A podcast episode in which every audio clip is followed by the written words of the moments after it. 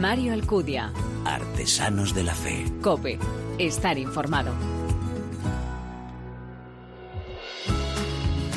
¿Qué tal? Muy buenas. Te doy la bienvenida a esta decimocuarta entrega de Artesanos de la Fe en cope.es en nuestra tercera temporada, un espacio en el que te ofrecemos cada 15 días esa mirada diferente a la vida desde la fe, este programa en el que se dan la mano el testimonio, la lectura y la música, elementos esenciales en esa imagen de la iglesia joven a la que nos convoca el Papa.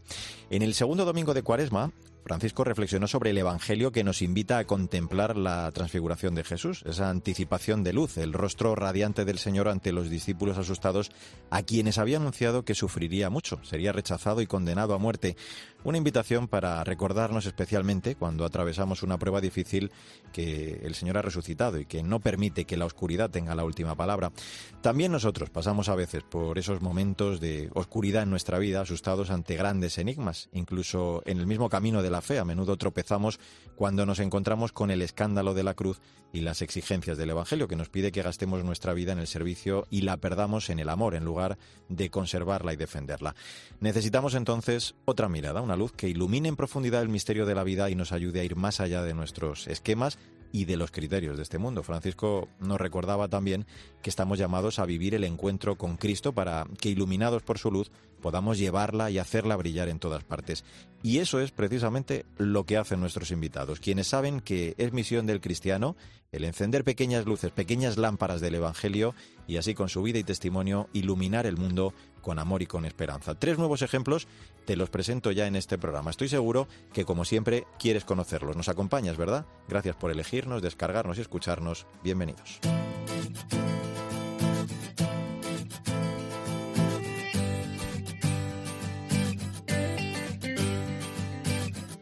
El presidente de la Comisión de Medios de Comunicación de la Conferencia Episcopal y obispo de Getafe, Ginés García Beltrán, planteó en su discurso durante la entrega de los Premios Bravos 2019 los principales desafíos de la comunicación, entre los que señalaba la revolución digital, la verdad y la formación, y a los que definió también como oportunidades. Además, Monseñor García Beltrán decía que hemos de ser optimistas, porque este mundo tiene una historia bien fundada, un presente brillante y futuro. Y recordamos y traemos a la memoria estas palabras porque una de las premiadas en esta ocasión por su trayectoria, en esa distribución, en este caso del cine de inspiración cristiana, fue Lucía González Barandiarán, nuestra invitada en esta nueva edición de Artesanos de la Fe. A su figura nos va a acercar ya y a presentar Sandra Madrid, muy buenas. Hola Mario, ¿qué tal? Eso es, Lucía es periodista y directora de Bosco Films. Estudió periodismo con la intención de comunicar la buena noticia. Cuando terminó la carrera universitaria trabajó en radio, en una agencia de noticias en Roma y luego se marchó a vivir a Estados Unidos. Allí trabajó en la productora de cine que habían fundado, entre otros, Eduardo Verástegui. En 2017 puso en marcha Bosco Films en el ámbito de la distribución ha trabajado con películas como Contemplación, La isla de los monjes, La canción de nuestra vida o Eter. Con su trabajo de agencia en campañas de marketing y comunicación, Lucía ha llevado películas como Converso, Red de Libertad, Ganar al viento, El Papa Francisco, un hombre de palabra o Corazones Ardientes. En 2020, como decías, fue galardonada con el Premio Bravo de la Conferencia Episcopal Española su trayectoria profesional en el mundo de la comunicación y el cine. Además, Lucía está casada desde hace 10 años y tiene una niña de dos años que se llama Teresa. Pues eh, Lucía González Barandiarán, ¿cómo estás? Bienvenida a Artesanos de la Fe. Muchas gracias. Mm. Vaya impacto escuchar mi, historia en un minuto. solo hemos contado tu vida. ¿eh? Podemos decir que has tocado la comunicación desde diversos palos, la radio, una agencia de noticias, ahora el cine, pero a veces olvidamos, eh, Lucía, el gran medio de comunicación, ¿no? Que, es por eso eh, de que también es el séptimo arte. Y, tú descubres todo ello, creo, después de esa experiencia de comunicación en Roma, cuando te marchas, eh, contábamos a Estados Unidos. O sea que el Señor tenía otros planes para ti. ¿Cómo viviste aquella transición y qué descubriste en el cine como medio de comunicación que, que, nunca hubieras imaginado. Sí, es increíble. La verdad, cuando, cuando miras para atrás y te das cuenta de, de que muchas veces nosotros nos empeñamos en algunas cosas, yo, yo creo que todos eh, sentimos ciertas llamadas, ¿no? En mi caso, como decía Sandra, yo siempre quise comunicar la buena noticia. Me encantaba contar pues historias del mundo de la cultura, iniciativas, historias de valientes, vidas de santos.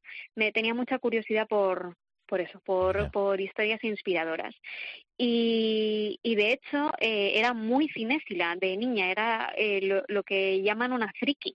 Me quedaba viendo películas hasta las tantas de la mañana porque me gustaban las historias, pero luego mi camino yo entendía que era el de ir por la comunicación y como Dios nos conoce muy bien y sabe muy bien eh, cómo eh, colmar esos anhelos, eh, efectivamente me puso a trabajar como periodista, que era lo que yo intuía que era mi sueño, que era para lo que yo estaba llamada, pero me dio una oportunidad preciosa de irme a aprender o más bien a tratar de aprender inglés en Los Ángeles, ah. con una, precisamente una antigua compañera de trabajo en la agencia de noticias de Roma. Y allí fue donde, donde conocí todo el mundo del cine de, de primera mano, porque todas mis compañeras de piso trabajaban en esa productora que ha, nombrado Sandra, que se llamaba Metanoia Films y que había fundado un actor converso que se llamaba Eduardo Verasti. Entonces, allí la verdad es que eh, aprendí, lo, que menos aprendí fue el inglés, aprendí un mexicano maravilloso, porque me rodeé de, de, de mexicanos Mm, estupendos. Vi cómo vivían la fe los norteamericanos, que nada tenía que ver con nuestro modo en Europa, que quizás en muchos aspectos, o vamos, yo crecí en una familia católica, pero vi una fuerza inmensa, un convencimiento de fe y una coherencia de vida que me costaba encontrar en España. Y bueno, pues eh, me sorprendió mucho en, en aquel momento que a la productora se acercaba mucha gente a ayudar después de sus trabajos. No tenían nada que ver con el cine, pues eh, podía ser fisioterapeuta, informático, cualquier cosa. Iban decenas de personas. Y claro, cuando tú llegas a un país nuevo, pues vas aprendiendo, vas observando, y yo pensaba que eso era normal. Digo, uy, fíjate, los norteamericanos que vienen a ayudar cada uno a productoras, pero no era porque habían visto una película, la única película que había hecho esa productora, que se llama eh, Bella, Bella la llamaban allí, y que bueno, pues que les había tocado el corazón. Hablaba, era una película sencilla, pero que hablaba de la defensa de la vida y la gente quiso ayudar en lo que pudiera. Y eso me, impactó mucho porque entonces me di cuenta de que, de que aquello que yo había, había vivido siendo niña, siendo adolescente, que era que me encantaban las historias y buscaba historias inspiradoras, se hacía real en, en el mundo del cine. Quizás por eso me metió en esa productora para que volviera a, a sentir ese, eh, pues esa llamada desde el corazón, decir, ojo, que aquí hay algo que no solo te gusta como espectadora, sino que es un instrumento de comunicación muy eficaz. Y en 2017 es cuando, Lucía, vas a poner, pusiste en marcha Bosco Films. El lema que tenéis es una película no dura una hora y media, sino lo que es capaz de permanecer en tu memoria.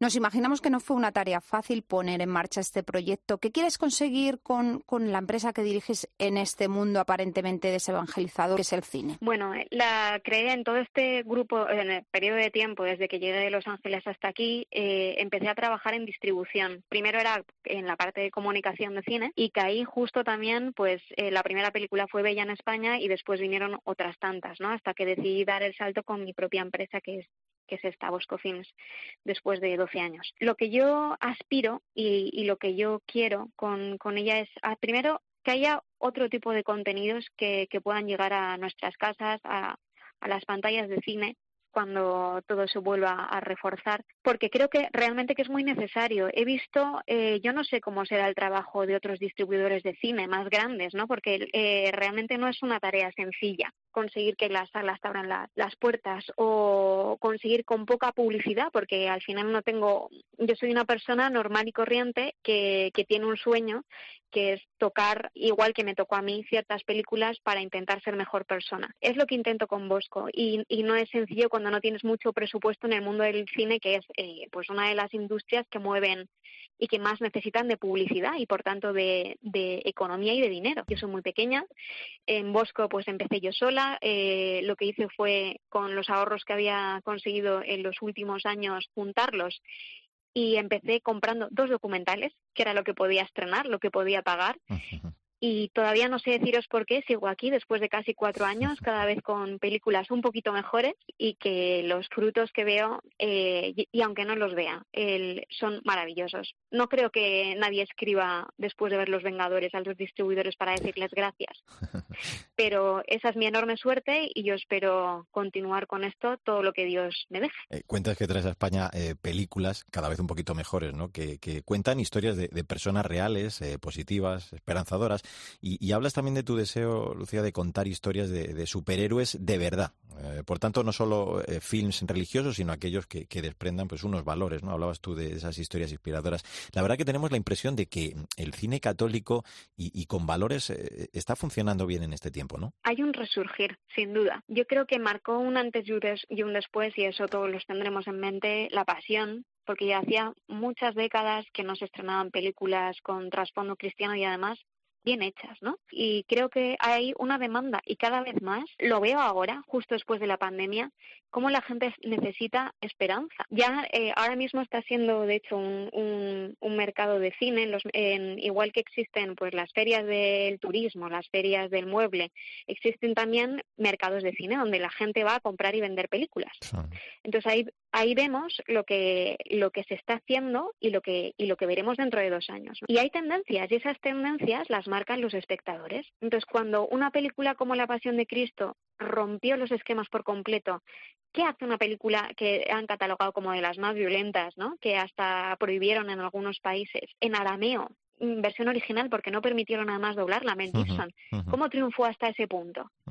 Pues porque hay un, hay un anhelo, el hombre busca y, y, las cosas van, mm, pues eh, circulan, ¿no? Cuando a alguien le gusta algo, a alguien le toca, es la mejor publicidad, ¿no? Que podemos que podemos tener un libro, una, o, simplemente eso una oración, una historia, una novena en el mundo católico, ¿no? Oye, pues esta novena, eh, ¿conoces la historia de este santo? A mí me ha ayudado mucho. Bueno, pues lo mismo sucede con el cine. Y, y es verdad que hay como una últimamente hay una época en la que se están haciendo muchos documentales y lo mismo, ¿no? Empezamos por pequeñito, empezamos por cosas sencillas, igual no son grandes producciones, pero si contamos con el apoyo de todos, esas producciones cada vez son mejores. Ahora mismo estoy, de hecho, em, trabajando con la promoción de una película que estoy fascinada porque está muy bien hecha.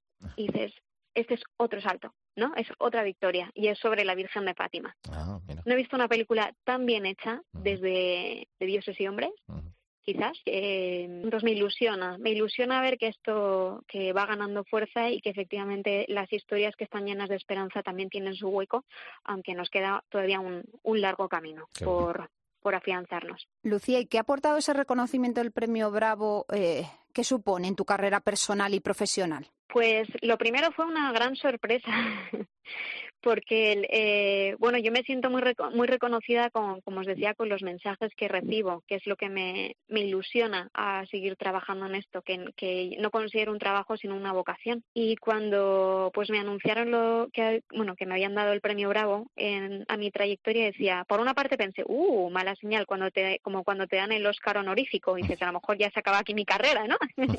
y me siento muy joven para pero me hizo muchísima ilusión porque, eh, bueno, primero como periodista seguía los premios Bravo de, desde, desde hacía años y sabía pues que al final es un reconocimiento de, de, la Iglesia, ¿no? De tu labor por parte de la Iglesia y la Iglesia es mi casa y es mi familia. No considero ningún premio mejor, de verdad, eh, que, que este.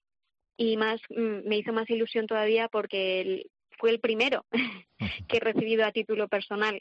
Y fue como un, bueno, Lucía, primero, esto, este trabajo, el jefe soy yo, acuérdate, que, que si aquí estás eh, y sigues trabajando en esto es, es, por, es, por mí, es por él, ¿no? Es él quien me ha puesto aquí.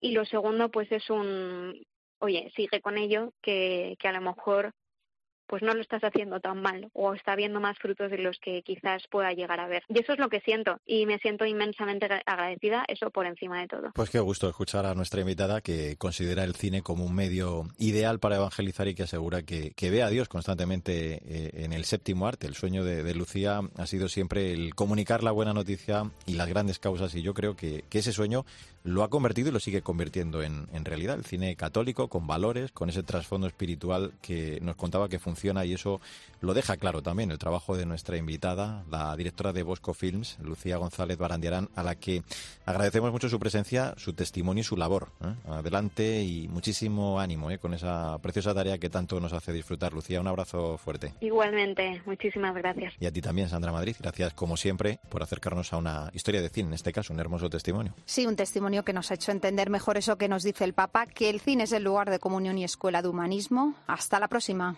Mario Alcudia. Artesanos de la Fe. Cope. Estar informado.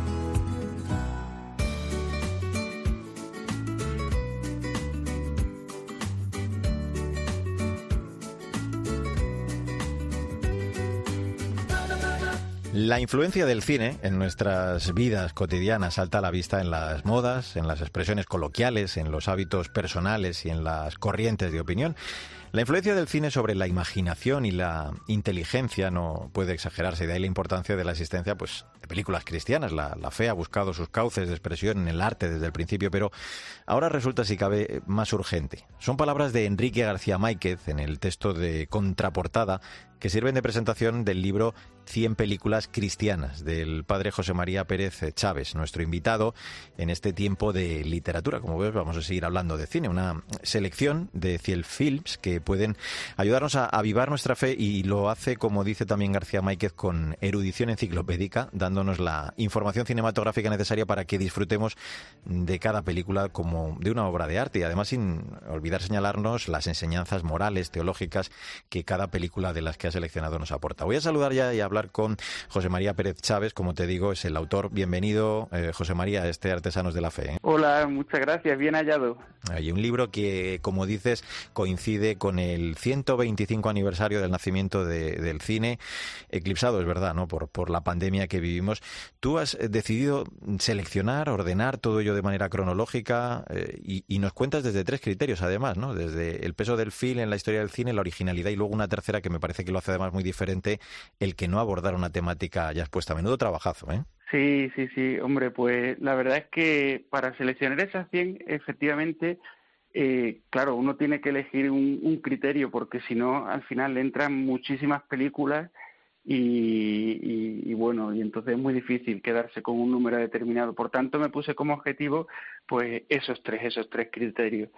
El primero, efectivamente, tiene que ser un tipo de cine, o sea, digamos, la importancia que ha tenido eh, determinadas películas para la historia del cine. Así, por ejemplo, hay, bueno, yo entiendo que hay películas que a mí me han gustado más, pero que a lo mejor no han tenido un peso concreto para la historia del cine. Yeah. Hablo, por ejemplo, de eh, pues Francisco Jular de Dios, que es una película italiana muy buena sobre uh -huh. la vida de San Francisco de Asís, uh -huh. pero por ejemplo entiendo que Hermano Sol, Hermana Luna, bueno, pues mucho más interesante, ¿no? Ah, digo, que ha tenido más peso uh -huh. a lo largo de, de, la historia del cine. A fin de cuentas, la, la visión que tenemos del Santo de Asís es esa, ¿no? la que nos, nos ha legado esa película. Sí. Y efectivamente, quizás la, la, la más importante de, de, de esos tres criterios sea el último, ¿no? Porque había que buscar también eh, temas pues, que en el mismo libro no se repitieran, sino que fueran 100 temas distintos, pero también temas que, bueno, pues por mor de la actualidad pudiesen tener cabida, ¿no? Y así hay, bueno, pues en el libro pues hablo de películas como Gattaca, que habla acerca de la eugenesia, uh -huh. ¿no? O, o, por ejemplo, Planet, que es la última de las 100 sí. y que habla pues, de un tema tan actual y relevante como es el aborto, claro. Claro. Eh, yo te decía micrófono cerrado, eh, te preguntaba cuánto te había llevado, cuánto tiempo, y me hablabas de un poco más de dos años. La verdad que es todo un trabajo, ¿no? Decía yo antes, eh, el seleccionar, el poner en orden esas 100 películas, eh, sobre todo, pues darles ese criterio y valorarlas desde esa perspectiva. Yo creo que es una joya, la verdad el libro, cuyos títulos además me parecen muy acertados, pero es verdad que no todas son eh, religiosas, ¿no, José María? Por, por vamos, eh, hay muchas que no lo son también, de hecho. Sí, efectivamente. Eh, aunque la mayoría sí lo son, claro uh -huh. está. Pero hay muchas que sin serlo, pues digamos que inciden muy bien o reflejan muy bien el hecho religioso, ¿no?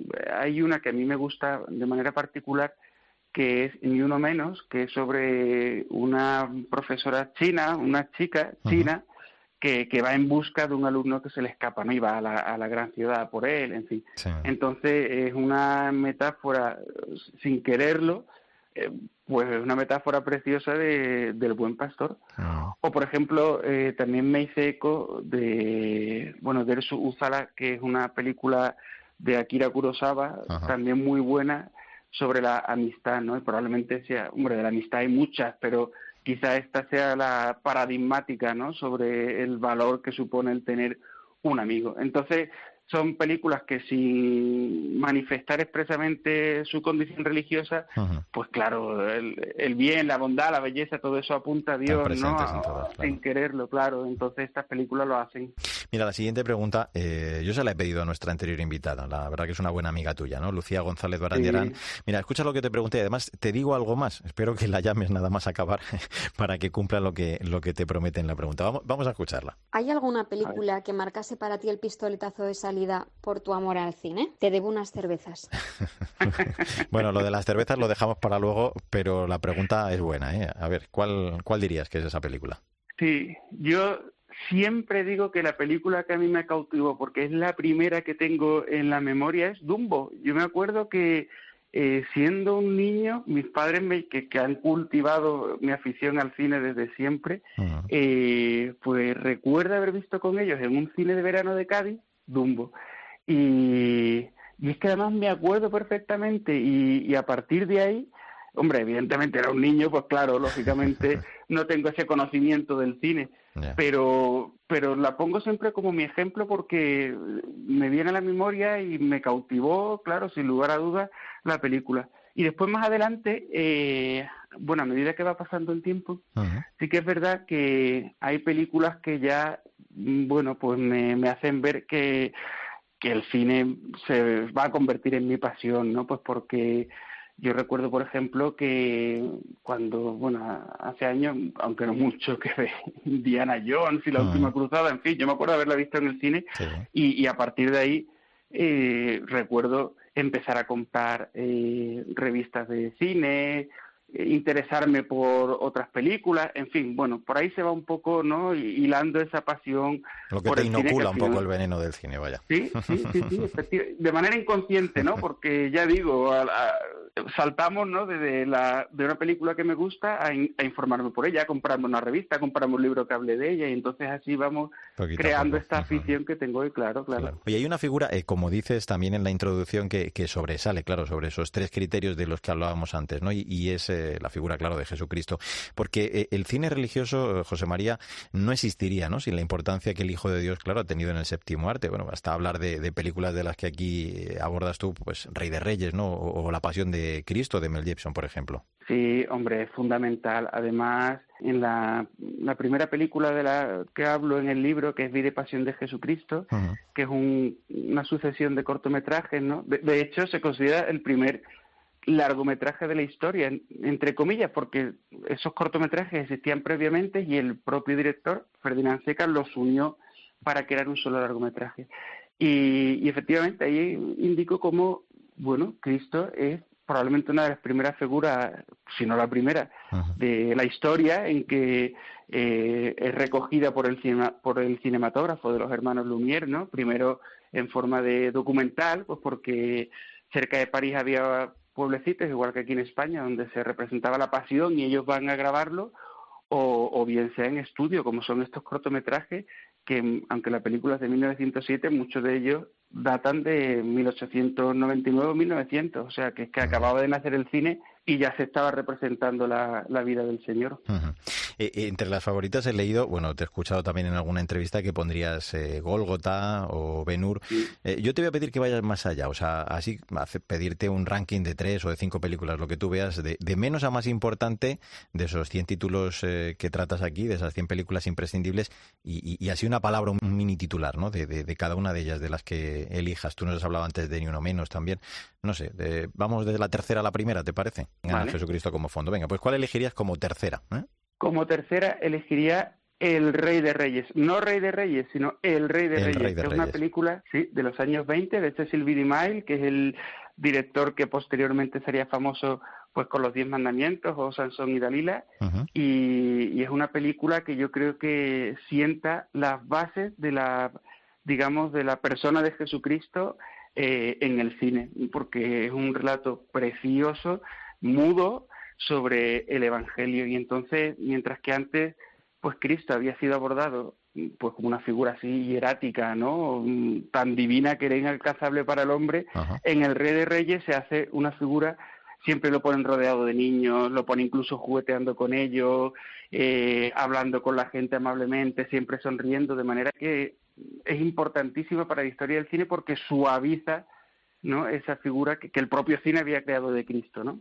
Pues el Rey de Reyes. Pues venga, esa es la tercera, la segunda. La segunda yo pondría eh, El Evangelio según San Mateo de Pasolini, ah. que es una película controvertida, pues porque su director lo era, ¿no? Ya sabemos todos que se declaraba marxista, homosexual, ateo, en fin, y sin embargo crea una película muy honesta sobre Cristo porque él se limita a, a robar lo que plasma el Evangelio y le da una visión eh, también eh, muy cercana desde otra perspectiva, ¿no? Pues porque ahí todo se mete el neorrealismo italiano, en fin, pero es una película honesta desde una perspectiva de un ateo que se queda extasiado por la figura de Cristo y la plasma tal cual él la entiende. Oye, te está quedando estupenda la lista. Venga, pues vamos con la primera. Yo no... y la primera, hombre, es un clásico. La imagino, ¿eh? La imagino.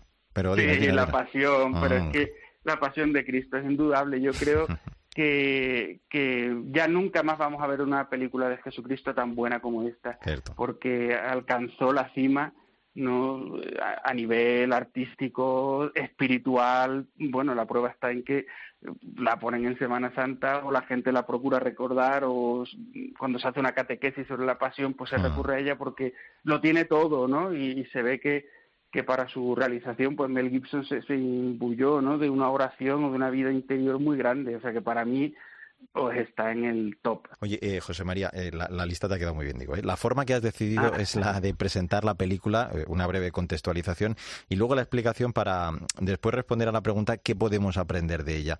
esto es lo más importante, ¿no? La, clave, la lectura sintética en cristiano que podemos hacer cada una de ellas. Esto me imagino que, le habrás dado muchas vueltas cuando te sentabas delante de cada una de ellas, ¿no? Esto tiene que llevar trabajo el hacerlo. Pues sí, sin lugar a dudas. Y, y Mike en la contraportada tiene razón. El cine tiene mucho más peso del que nosotros pensamos y la serie, bueno, y, y más ahora, ¿no? Que el, digamos, el referente cultural religioso pues ya no existe o, va a camino de desaparecer si nos ponemos en plan pesimista, ¿no? Y entonces la gente busca otras fuentes de inspiración eh, pues en el cine, en las series, ¿no? Y entonces se puede influir muchísimo a través del cine y a través de la televisión. Por tanto, yo quería eh, efectivamente mostrar qué enjundia se le saca a cada una de las películas y ser lo más objetivo posible, porque habrá algunas que yo veo una cosa que a mí me conmueven, pues yo tengo una experiencia personal relativa a lo que cuenta la película y a lo mejor eso a otro no le afecta. Por eso yo quería que fueran enjundias eh, objetivas, ¿no? Pues la película dice esto impepinablemente y es lo que tenemos que, que aprender. Y sí, sí que sí que lleva su tiempo, ¿no? Pues porque precisamente en aras de esa objetividad, pues quería pongo muchas frases del catecismo de la Iglesia Católica o por supuesto de la Sagrada Escritura de manera que, que, todo el mundo vea que bueno que no son cosas que me invento o digamos problemáticas mías sino que son enseñanzas que podemos extraer ciertamente de la película que estamos viendo. Te estoy haciendo una entrevista y casi un examen porque te he preguntado por títulos eh, te he preguntado por eh, cómo lo has enfocado cuánto tiempo te ha llevado. Eh, podemos encontrarnos ante la compasión ante la caridad en estado puro también de la persecución de los cristianos. ¿Qué película deberían ver quienes estén sufriendo una crisis de fe? ¿Tú cuál les recomendarías? Por ejemplo, Cristiana me viene a la mente, porque el testimonio de un mártir nos hace ver que lo que nosotros creemos es verdad, porque ¿quién va a morir por una mentira? No, o sea, si uno puede tener eh, pasión, debilidad, pues por, por un artista o por un personaje histórico estupendo, pero nadie daría la vida por, por una persona, por un personaje histórico sin más. Sin embargo, eh, que alguien de la vida por Cristo, por la verdad con mayúscula, para mí ese es el mayor testimonio o, la mayor prueba de fe, ¿no? Por eso, pues eh, ahí tengo varias, ¿no? Pues, pues, eso, Cristiada o Cerca del Cielo, y para mí mm, son las mejores, ¿no? Pues porque nos enseñan que a pesar de que uno pueda sentir eh, pues la aspereza espiritual que todos sentimos alguna vez, nos hace ver que que Cristo supera todo eso y que te llama a una entrega absoluta, ¿no? Incluso de la vida. Pues la fe ha buscado sus cauces de expresión en el arte desde el principio, pero ahora resulta, si cabe, más urgente. Es lo que dice Enrique García Máiquez eh, en la contraportada de este libro. Porque es verdad, existe una moraleja común que podemos encontrar en estas 100 películas. Apostar por Cristo merece la pena y en las 100 películas allí esa columna vertebral que es el Señor y desde luego el cine cristiano merece la pena. Voy a recordarte el título, ¿eh? 100 películas cristianas de José María Pérez eh, Chávez, eh, editado por Homo Legends. Merece mucho la pena, ha trabajado mucho en ello. José María, ha sido un placer charlar contigo, te agradecemos mucho el que nos hayas acompañado, de verdad, enhorabuena por este trabajo y gracias, eh, que nos viene estupendo a todos los que nos gusta el séptimo arte. Un abrazo muy fuerte. Adiós, un abrazo, muchas gracias y que Dios os bendiga a todos.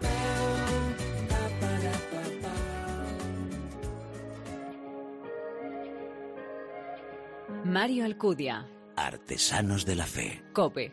Estar informado. Entre caos y tinieblas, con tanta oscuridad, la luz que desprende un niño cambiará la humanidad.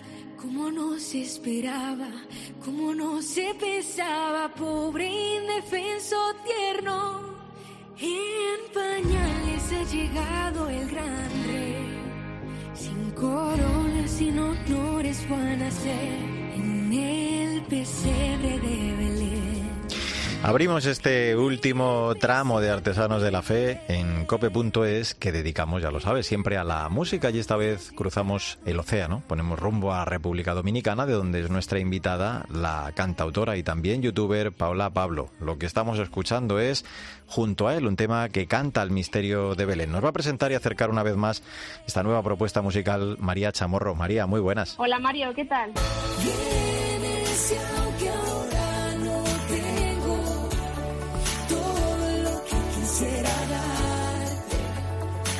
Doy todo lo que tengo. Vienes aquí yo te espero, tocando mi tamborcito. Esto que escuchamos, eh, María, es Vienes por mí, tema de fondo con el que nos vas a presentar ya a nuestra invitada. Cuéntanos. Paola Pablo es una joven dominicana de 24 años que desde pequeñita estuvo muy unida a Dios gracias a la educación que recibió en su colegio y también en su familia. Según explica, siempre ha sentido que el Señor iba guiando sus pasos y que le había camino, y empezó a servir en misiones y en catequesis. En un momento se sintió llamada a compartir su música a través de las redes sociales. Sin embargo, no sabía si quería definirse como cantante secular o católica, y después de un parón decidió definir su música como música del reino, en la que canta a Jesús, al amor y a la esperanza. Hoy te dejo hacer a mí lo que siempre has pensado. Hoy te dejo amarme como siempre has deseado. Y si hoy me quedo a un ladito y te dejo hacer conmigo lo que sueñas de verdad. Con este y si hoy vamos a saludar ya a nuestra invitada Paola Pablo. Hola Paula, ¿cómo estás? Gracias por acompañarnos. Hola chicos, ¿qué tal? Yo estoy muy contenta de estar aquí con ustedes. Bueno. Gracias por invitarme. Nada, lo mismo decimos. Gracias a ti por atendernos. Nos comentaba María que desde pequeña pues eh, te has sentido, ¿no? Llamada a servir al Señor de distintas formas, decía, pero hay un momento en el que decides hacer ese apostolado a través de la música. ¿Cómo surge en ti eh, ese anhelo de evangelizar a través de este arte para el que, como escuchamos, desde luego tenías un talento tremendo? Bueno, eh, a ver, fue todo muy progresivo. Eh, en mi acercamiento al Señor, en mis experiencias en las que le he sentido tan cerca, mis encuentros con Él, la música siempre ha estado ahí, siempre me ha atraído mucho. Entonces, el Señor desde, pues desde mis primeros pasos ahí estuvo eh, haciéndome sentir su amor, eh, su paz y todo a través de la música sobre todo. Eh, entonces, era lo que tenía ahí en mi corazón. Y entonces, yo me acuerdo que cuando estábamos en los grupos de oración y tal, el- la persona que dirigía, el predicador decía, ¿no? Pues pídele al Señor, ¿no? Es que te ha dado dones, que te ha dado talentos. Sí. Eh, dile, dile, o sea, tú pídele que Él te va a dar, o sea, lo que necesites para servirle, Él te va a dar. Y yo siempre decía, Señor, yo quiero servirte a través de la música, yo quiero servirte eh, predicando a los demás. tal, tal. Entonces yo le decía, ahí no, mi lista de deseos. y, y pues eso, comencé a tocar guitarra. Luego ya en misión, en misión fue que di mi, mi primer paso, ¿no? Frente a mi comunidad de cinco, éramos cinco o seis Ajá. muerta ahí de miedo en las oraciones de la mañana, pues ahí comencé a tocar y a soltarme, a, a componer y fue muy bonito, sí, como eh, inició y cómo ha seguido también. Todo nacen como originales, pero muchos mueren como fotocopias. Con unos jeans y sudadera fue testigo de belleza, es el primer beato millennial. Eucaristía, mi autopista, para llegar al cielo en la vía. La tristeza es mirarse a uno mismo, la felicidad mirar a Dios. Wow, oh, oh. Bueno, pues esto que suena es una canción que compusiste con las frases de otro joven influencer, el beato Carlos Acutis. Explícanos, dinos algo, Paula, de este tema. Sí, sí, sí. A ver, cuando yo eh, conocí a este, wow, gran hermano que el Señor nos regaló, ¿no? Mm. Eh, yo me quedé muy fascinada por, por el amor tan grande que sentía para con el Señor, ¿no? Nuestra madre. Yo decía, este chico es que de verdad, o sea, qué bonito lo que el Señor ha hecho con su vida y lo que quiere compartirnos, ¿no? A toda la iglesia, a todo el mundo. Entonces eh, co- cogí sus frases que tan inspiradoras y entonces primero lo que yo quería hacer era un video eh, de reflexión, ¿no? Porque eh, hago eso en, en YouTube, pero cuando estaba ahí eh, escribiendo, ¿no? El guion, cómo iba a ser, lo que me salía era tipo canción y yo, bueno, pues nada, vamos a hacer la canción. Y entonces la, la hicimos ahí, la grabamos esa noche, sí, sí. Paola, por- tú siempre animas a apostar y a redescubrir la música católica, especialmente en los conciertos, pues tocando canciones y otros cantes de alabanza. Por tu experiencia, ¿cómo crees que ayuda la música, sobre todo en los más jóvenes, al encuentro con Cristo? Yo siento que la música es como un, un lenguaje tan universal. Hay veces que uno no, no encuentra a veces como eh, palabras para expresar lo que lleva adentro. Y puedo hablar como por mi experiencia. Lo que a mí la música me, me ayudaba a hacer era volver eh, oración cantada, todo lo que yo sentía adentro. Entonces, yo siento que a través de las canciones, sobre todo de alabanza, eso eh, nos pone como en otra dimensión, no, no- nos eleva y nos hace eh, pues fluir con el espíritu. Y es algo tan bonito y que yo siento que muchas veces en la iglesia como que pasamos por alto, ¿no? Cuando llega el momento de alabanza, pues le damos un skip o lo ponemos, qué sé yo, tres minutitos, cinco minutitos y es como, no, pero si es el momento que el espíritu quiere decirnos cosas, que quiere que, que, que, que disfrutemos de su presencia, adorémosle juntos, alabémosle juntos, es muy bonito. eh, vivir esto también en comunidad. Yo no siento, o sea, la, la música, pues eso, eh, es, lo puedes usar en tus momentos íntimos de oración con Dios y tal, pero también sobre todo en, en una comunidad de hermanos, hacer una oración comunitaria es, es muy bonito lo que ahí surge, ¿no? Y cómo también el espíritu espontáneamente eh, va haciendo hablar a las personas y cómo algo que dice mi hermano, pues está haciendo que resuene en mi interior, porque también es algo que yo llevo dentro y que no había identificado, que también lo siento. Entonces, eh, sí, hay que, hay que dar, hay, hay que dejar que esos espacios se den, ¿no?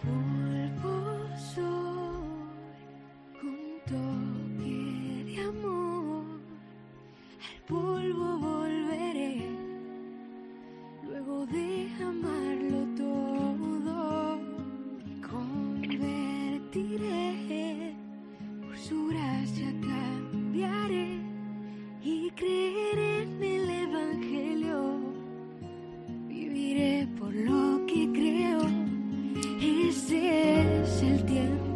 Esto que escuchamos es eh, Polvo Soy, un tema que gira en torno a este tiempo litúrgico en el que estamos, el de Cuaresma. En los conciertos, eh, Pablo, sueles hacer vídeos en directo en redes sociales, eh, por eso precisamente es por lo que quiero preguntarte ya, ¿no? Acumulas miles de seguidores eh, tanto en Instagram como en YouTube, donde subes, decimos, esos vídeos con los que hablas de Dios, del Espíritu, tienes vídeos incluso con consejos para vivir con fuerza, por ejemplo, ahora este, este tiempo de Cuaresma. La verdad que eres toda una influencer. ¿eh? ¿Cómo surge, cómo funciona este, este apostolado a través de las eh, redes sociales tan hermoso? bueno, eh, a ver, yo primero eh, abrí el canal de, pues mis canales, ¿no? Las redes y tal, y era como, bueno, por aquí voy a compartir eh, la música, esa que el Señor me inspira, pero lo de la música como que se tarda muchas veces, porque eh, sobre todo en aquel entonces no era tan fácil, ¿no? Tú tener tu estudio en casa y tal, pues recursos, y digo, mira, o sea, eh, es, igual aquí tengo gente que, que, que está siguiendo, que, que puedo compartir. Si no- o sea, solamente es la música esto que puedo compartir. Ajá. Yo sentía como el Señor decía, Paola, yo te estoy dando eh, palabras cada día, mensajes que, que te sirven a ti y como también eso pudiera servir a otros. Entonces, eh, todo, todo lo que yo comparto en mis redes eso, eso primero ha sido un mensaje que el Señor me ha regalado para mí y que eh, como que sustenta también mi vida. O sea, yo no comparto de, bueno, ¿qué le estará pasando a otra gente? No, sobre todo, que está bien, o sea, que si, el Señor así te lo pone, fenomenal, pero en mi caso eh, ha sido cosas que eh, el Señor me ha dado para mí y que me han funcionado, me han dado consuelo y yo las comparto, las pongo allá afuera porque también siento que pudieran animar a alguien en el camino, sostener a alguien en alguna situación difícil, y para eso estamos, o sea, ¿para qué si no? Estamos aquí, dímelo tú. Nada fuera de ti, pido para mí, nada fuera de ti, quiero Es tu cuerpo, es tu sangre, tu presencia es lo más grande.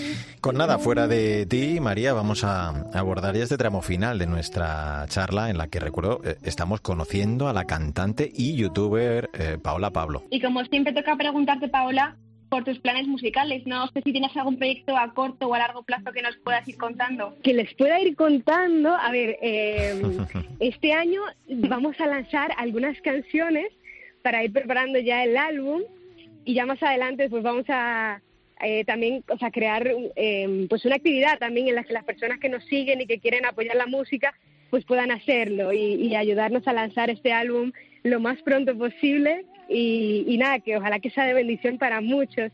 Mientras tanto, seguimos ahí en las redes y se, nos pueden ir acompañando por ese medio. Justo te iba a preguntar cuál es la mejor forma para que los oyentes puedan escucharte y seguirte. Pues eh, la música está en todas las plataformas digitales, en Spotify, Apple Music, Deezer, en, YouTube. Amazon Music, todos esos, ¿no? y, y, bueno, ya eh, mis videos de reflexiones, Em, y, las fotos que cuelgo tal, pues en Instagram y en YouTube, ahí estamos. Sí, en Facebook también. Paola Pablo. Yo acabo de seguirte, ¿eh? o sea que ya tienes un nuevo seguidor.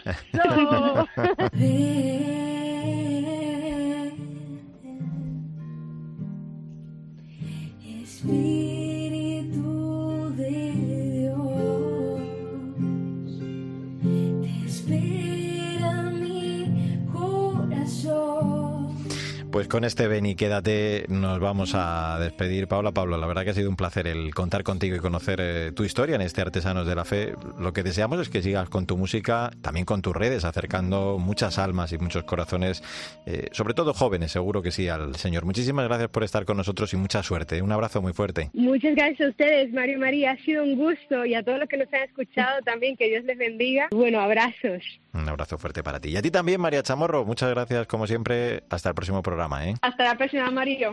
Nos convertimos en testigos cuando por nuestras acciones, por nuestras palabras, por nuestro modo de ser hacemos al Señor presente. El testimonio es el medio con el que la verdad del amor de Dios llega al hombre. La evangelización de una cultura es consecuencia de la evangelización de las personas. San Juan Pablo II ya decía de forma bien clara que la nueva evangelización era responsabilidad de todos los cristianos que debíamos revivir la pasión evangelizadora de San Pablo. Pues ese es el testimonio sencillo, creíble de la propia vida, es lo que principalmente muestra la fuerza transformadora de la fe cristiana y este es el principal argumento y la primera palabra de la nueva evangelización para un mundo que se pregunta a veces por el sentido de la vida y de la verdad. Y ahora sí, como siempre te digo, no olvides que el arte de la vida es el camino que debe conducirnos a Dios. Te espero en nuestro próximo programa.